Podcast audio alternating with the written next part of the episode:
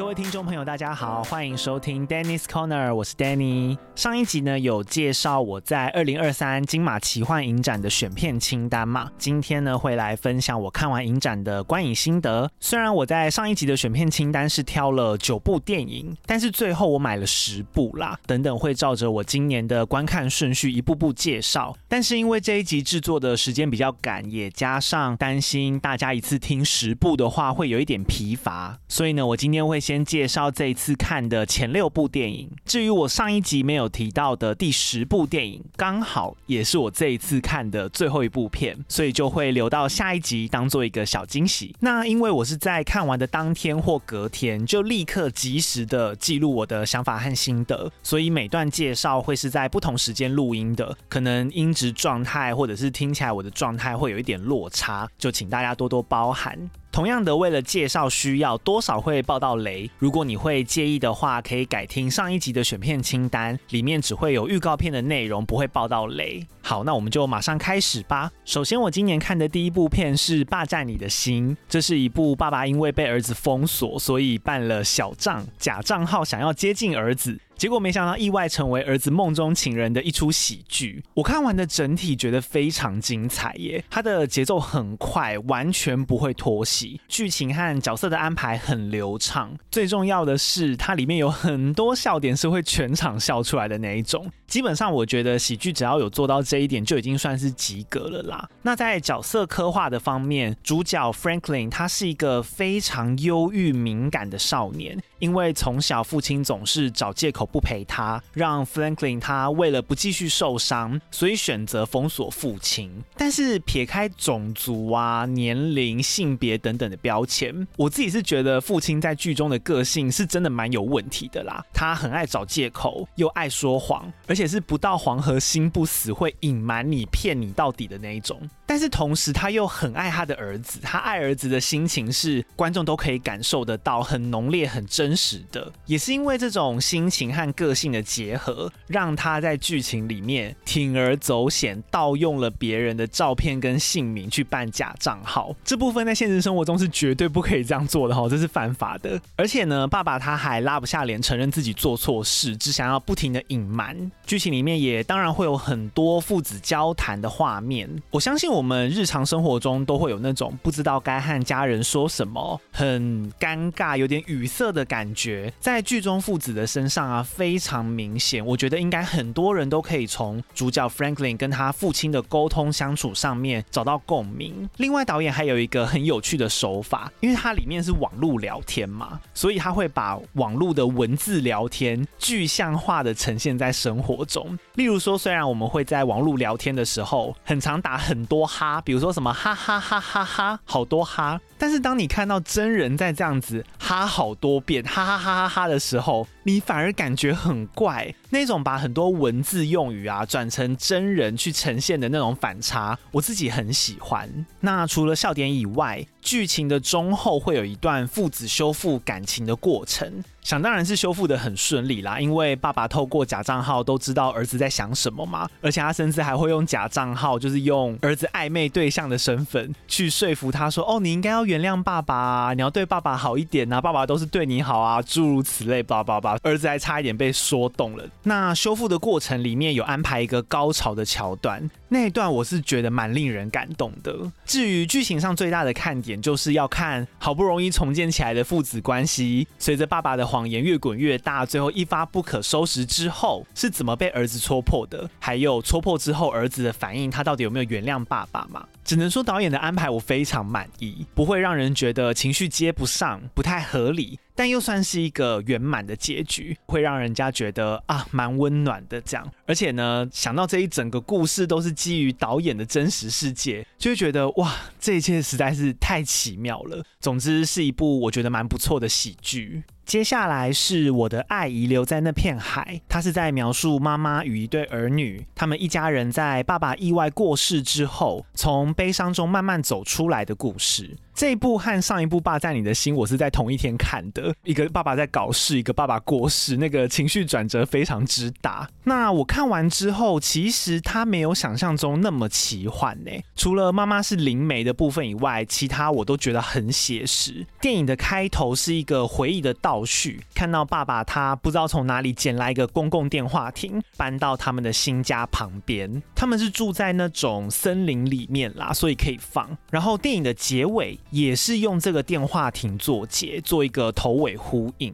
整部电影当下的时间点是在爸爸发生意外的一年之后，只是就像开头那样子，中间会有很多爸爸和一家人相处的回忆片段啊，不停的穿插。那透过剧中角色啊，我们是真的可以看到对于悲伤的各种阶段和反应。像年纪最小的妹妹，我觉得她应该是最困惑的。我推测啦，她应该有遗传到妈妈通灵的能力，所以她透过爸爸捡来的那个电话亭，其实一直。有在和爸爸联络，讲到话，所以他完全不懂身边的其他人为什么这么难过，因为对他来说，他一直有在和爸爸聊天呐、直到电影的后面，旁边他的好朋友都慢慢的和他说：“哎，你爸爸真的不在了。”才慢慢察觉这件事情。那儿子哥哥他是最抗拒的，因为原本在整个家庭里面啊，爸爸是他最崇拜的对象，现在他失去了自己原本最崇拜的英雄，他开始变得排斥一切。排斥妈妈，排斥学校，他只能够不停地透过模仿爸爸的行为，像他会学他练习潜水，或是学他叼烟，来感受爸爸还在自己身边。直到他意识到这整个家其实还有妈妈这个人的存在，他还是可以感受到妈妈的爱，这个家对他的爱，他才开始认清爸爸不在的事实。最后是妈妈，我觉得妈妈这个角色设计的真的很巧妙，她的情绪是最复杂、最压抑的，因为她的职业是灵媒嘛。看到中段才知道，原来她和老公早就已经有聊过，如果意外发生，她会怎么去找老婆。但是没想到真的有这一天，所以让妈妈非常害怕，害怕到放弃了灵媒的工作。但是失去这份工作之后，又让收入大幅的减少，害她被现实压得喘不过气，让她开始有了想。然后卖房子的念头，那个房子是他和爸爸一手整修打造而成的，充满了他们的回忆。另外，也因为他通灵的这个天赋，身边的人都觉得哦，反正你很常和死人接触啊，你不是都在和他们聊天吗？用这个方式再见到丈夫，应该可以适应吧？连哥哥都要他通灵，向爸爸去问潜水的问题。但是没有人懂，其实正因为他是灵媒，他是最清楚活人和死人之间差别的人。一直到房子要被卖掉了，他才意识到老公是真的不在了。他和他之间最深的回忆，就是这个家即将要。消失了，她才又反悔，决定要把房子留下，也才明白，即使老公不在了，他们之间爱的回忆会一直在她心底陪伴她。用这样的角度去想，去帮助自己慢慢走出伤痛。整体来说，我不会形容这部片悲伤，但它很深沉，情绪真的很内敛。导演很常用脸部的特写，让我们感受演员带出来的情绪。很多画面也拍得非常唯美，是一部会让人心情沉淀下来的电影。如果你有有剧情上的相关经验啊，一定会有更多感触。好，下一部是《配角人生》，这是一部用满满的电影幕后语言去包装，前半段稍微平淡，但是后半段出乎意料的反乌托邦电影。电影里面的反乌托邦社会啊，被分成几个阶级，分别有主角、陪衬跟 NG 演员。我先来说明一下，让大家了解一下背景。最高等的主角，他们享用荣华富贵，拥有最多的台词、剧本，被社会允许表现最多的情感。他们是那种出场只是要吃早餐就可以随时来一段歌舞剧，开始大唱歌，然后配乐很丰富的那一种。接着是夹在中间的陪衬，主角宝拉其实是属于这一层，只是他目前正在接受训练，如果顺利通过的话，就可以晋升成主角。最后是一出生就对电影来说是一个瑕疵，他们出场会跳接，或是他们会自带高斯模糊啊，讲话有杂讯啊，或者是有一派不愿意遵守社会规则的，他们就会被归类在 NG 演员，生活过得很贫困，被剥削，而且毫无自主权，也不被允许拥有台词或是情感。另外，上层对 NG 演员的管控其实也有分所谓的激进派跟保守派。例如主角的好朋友叫汉娜，他们的爸妈刚好就是一个是激进派，一个是保守派。那原本主角宝拉一直以为自己已经过世的爸爸是厉害的传奇主角，但是却在找文献的过程中发现爸爸可能其实是 NG 演员哦，而且还是一个想要推翻这个体制的革命英雄，没有死，只是被囚禁起来而已。我那个时候看到想说，哇，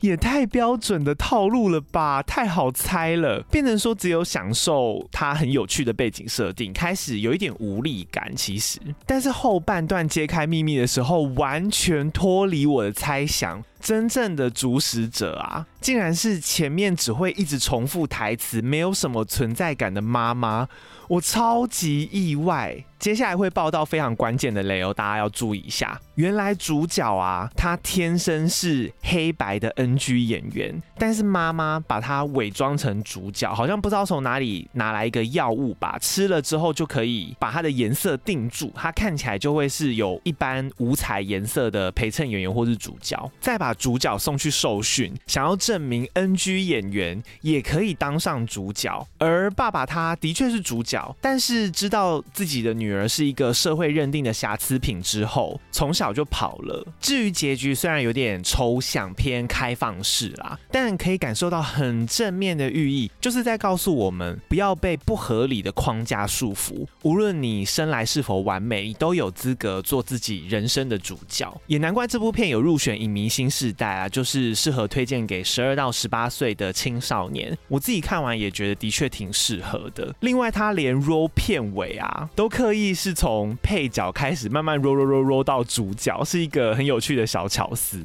最后还有一个很重要的看点，就是里面用电影世界的语言去呈现出来的反乌托邦社会嘛，其实有点难用言语形容，但真的融合的很好。例如说，公车上面区隔主角跟 NG 演员的座位，或是 NG 演员之间有黑市在流通，各种音效和配乐，因为这是他们享受不到的待遇嘛，所以他们就会偷偷在贩卖，像毒品交易那样子。然后他们里面的人生病，出现影音不同步的状况的时候，就要去看医生，或者是警察他们使用的武器是把你的片段剪掉，好像叫什么剪接式攻击之类的。也有突破第四面墙对观众沟通的手法，加上我本来就对幕后工作蛮有兴趣的啊，所以真的是看得津津有味。接着下一部是事发现场，出现第一部我期待过高的电影了哈。这个看完觉得是一部中庸、没有特别亮点的悲剧啊，在讨论关于性本恶这件事情真的存在吗？主角是一位清洁工，他因为从小就严重受虐，导致他长大之后会一直有一个幻觉，叫他杀人，让他不停地找和妈妈有相同特征的人去把他们处理掉。而且他完全不觉得自己这样的行为是错误的，因为对他来说，受虐或是被伤害是他每天的日常。里面还有几个画面蛮可怕的，就是他的头以前小时候有曾经被放进去那种两边会慢慢夹紧的机器去夹，差一点就被夹碎了，导致他的头部有留下疤痕。那他一直都是剃光头，让观众可以看到这个疤留在他的身上。但是即使他都被受虐的这么严重了。却也从来没有人阻止这一切啊，所以自己也可以伤害别人吧？好像有一个恶的种子，真的从小就埋在他心底一样。那也是因为这种悲惨的背景设定，这部电影完全不是我想象中那一种会有激烈场面，可能凶手和抓他人要斗智啊，气氛很紧张刺激的那一种。相反的，它节奏很慢，气氛也偏沉重。接着主角有一个一直在注意的女孩子。每次经过他家楼下的时候，都会收集他的垃圾带回家去翻，去了解他的日常生活。女孩的家境很好，但是却被很坏的男友胁迫下海卖淫，再拍成那种嗯私密照片或是影像之类的。但是家人呢，却为了要维护自己家庭的名誉，选择视而不见、冷处理，让女孩决定要走上绝路。结果某一天，主角杀完人之后，偶然发现投湖自尽的女孩还救了他，同时害自己露出马脚，被一位我推测应该是主角以前住过的寄养家庭的妈妈追查。但这个妈妈的出现，正是让我觉得比较疑惑的部分，因为这部电影的剪辑有一点破碎，每个角色当下跟过去的片段会不断交错，虽然不会影响你理解剧情，你还是可以知道剧情发展，但是会让我有点难判断各个角色间的关系，而且电影对这个妈妈的角色背景交代的有一点模糊，我只大概知道哦，她住过疯人院，然后好像儿子小时候差一点被这个主角杀死，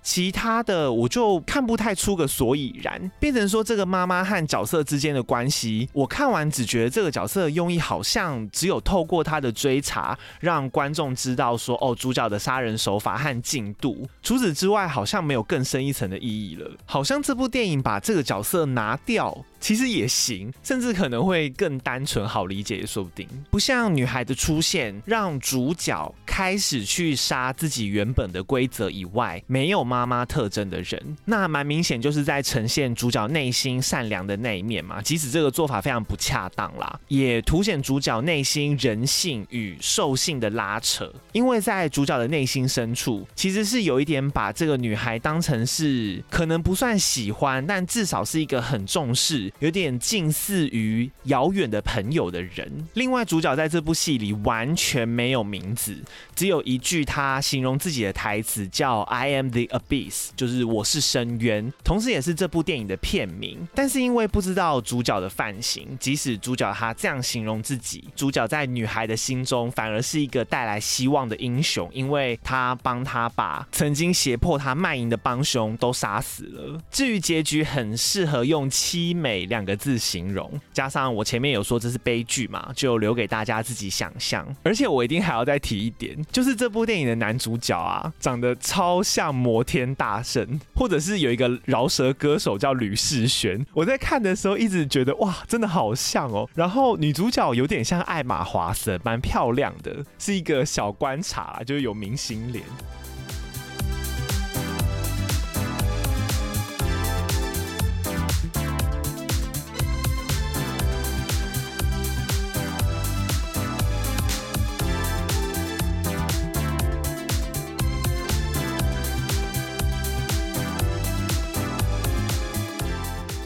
接下来的两部片呢、都有蛮多血腥画面的。然后我又是在同一天看的，真的是度过了一个非常刺激的夜晚。首先是《挚爱妈咪》这一部，和我上一集的猜测差蛮多的耶。不但不会看不懂哦，而且他想谈论的格局比我想的还要大。是在讲掌控与被掌控之间的关系，情勒只是其中的一环而已。主角是个喜欢朝鲜文化的妈妈嘛，家里总是在看北韩的新闻。电影就是用北韩领导者与人民之间的关系，来和电影里母子之间那种逐渐病态的关系相互比喻，几乎是贯穿整部片哦。从妈妈处处情勒儿子做开头，到中间儿子罹癌，让妈妈更有借口。掌控儿子的一切行为也开始慢慢脱序，像不准儿子离开视线，会盯着儿子洗澡，剪指甲的时候刻意剪他的肉，再说哦，儿子你受伤了，我来帮你包扎等等。讨论掌控者的部分比较多，我自己是认为妈妈的掌控欲多半是来满足私欲啦，她很渴望被需要、被崇拜跟被依赖，所以不顾儿子的意愿，自顾自在那边施展权力，可能某部份真的蛮像北韩领导者的心情吗？我也不确定。再来，电影进入后半之后啊，这部分就比较有趣了。主线换成儿子，也就是被掌控者这一边。起初，儿子非常想逃离妈妈，一定的嘛，毕竟他在那么高压的环境之下。但就像北韩人民对于领导者的依赖一样，里面的新闻就有播到，好像金正日还不知道谁吧下台之后，北韩人民顿时陷入了混乱呐、惶恐，还有人因此自杀等等。儿子在三番两次的抗争失败之后，渐渐的出现，其实他没有妈妈不行的想法，很像在自我催眠。变得甘愿被掌控。儿子的身体上有癌嘛，妈妈也变成了儿子心里的癌，成为一种互相依存但又是失常的关系，甚至演变到后面啊，母子之间还一度有了翻转。儿子利用妈妈想要为他付出的心态，开始操弄妈妈。例如说，他会刻意弄伤自己，在指挥妈妈说：“哎，你可以帮我包扎吗？你帮我做饭，你喂我药。”这部分我觉得蛮酷的。毕竟在这种掌控与被掌控之间，其实被掌控者的角色也很重要，因为要先有被掌控者的存在，掌权者才有施展权力的地方嘛。是我比较少看到的部分啦。而且电影也有告诉我们，原来妈妈和前夫之间也是这种病态的关系。那妈妈生孩子的目的，就是在她失去了前夫之后，她想要延续自己的掌控欲，所以才生小孩的。另外，前夫的现任妻子甚至还很崇拜主角哦，就是那位妈妈，她也很想被需要，所以处处的模仿他。结局也是引用这一段啦，在在妈妈意识到儿子和他之间开始脱离了她所希望的模样，所以选择寻短之后，前夫的现任妻子啊，这个时候生下了新的女儿。我觉得就在暗示下一段掌控关系的诞生，或者是下一任领导者的出现。同时，电影里面的画面都是走一个非常缤纷的粉色系，到处都可以看到莫兰迪色一片，但是画面却十分的血腥，像开刀、羊水破裂、跳楼、爆头，在出现这些画面的时候，都是可以看到血肉模糊的，冲突感十足。我自己是觉得这样的呈现手法也很像在隐喻，看似一片美好的环境里面，其实正在上演着一些可怕的掌权情节啊。哦，这真的是不能在北韩上映，我不晓得金正恩或金正日看到会作何感想。总之是一部非常酷的电影啦。再来是杀邻居没事没事杀邻居哦，这一部有够奇奇幻，内容虽然非常不正确，但是就是看得很爽。主角是一个跟着妻子从西班牙搬到法国来居住，所以没有朋友又失业，每天在家带宝宝的中年男子。某天，他在去和邻居借铲子，想要除草整理的时候，因为实在是受不了邻居爱炫富，一直不停装逼，就失手用铲子把邻居杀掉了。结果隔天邻居完全没事，还开车来打招呼。诶，电影完全没有解释为什么邻居可以死而复生。你如果一直纠结的原因啊，这部电影会看不下去。所以我是觉得就接受它吧，才能够好好享受这部片。然后主角就开始每周都会固定找。一天杀一次邻居，当成固定的发泄。从这边开始，真的是看到了各种花式杀法，用电钻钻脑袋啊，毒死、烧死，用皮带勒死，什么样样来。而且主角杀人的时候表情都超级淡定，加上导演很会挑衅观众，有很多邻居边讲话会边拿刀挥来挥去啊，那种生活中我会觉得很危险的举动，我真的看到后面都被制约了耶。主角跟谁讲话，我都觉得。会不会主角突然就用旁边的器具，然后把对方杀掉之类的？全程是看得心痒痒。这部的剧情还算流畅，它就是一段中年男子他找到发泄去处的故事。但毕竟光邻居的这个奇妙的设定，他都没有要跟你解释了嘛，所以我是觉得不要再硬是要求里面的逻辑啦。至于电影，它也有想要讨论的议题，但我其实不是很明白，也觉得不太重要。我看这部电影的时间是平日深。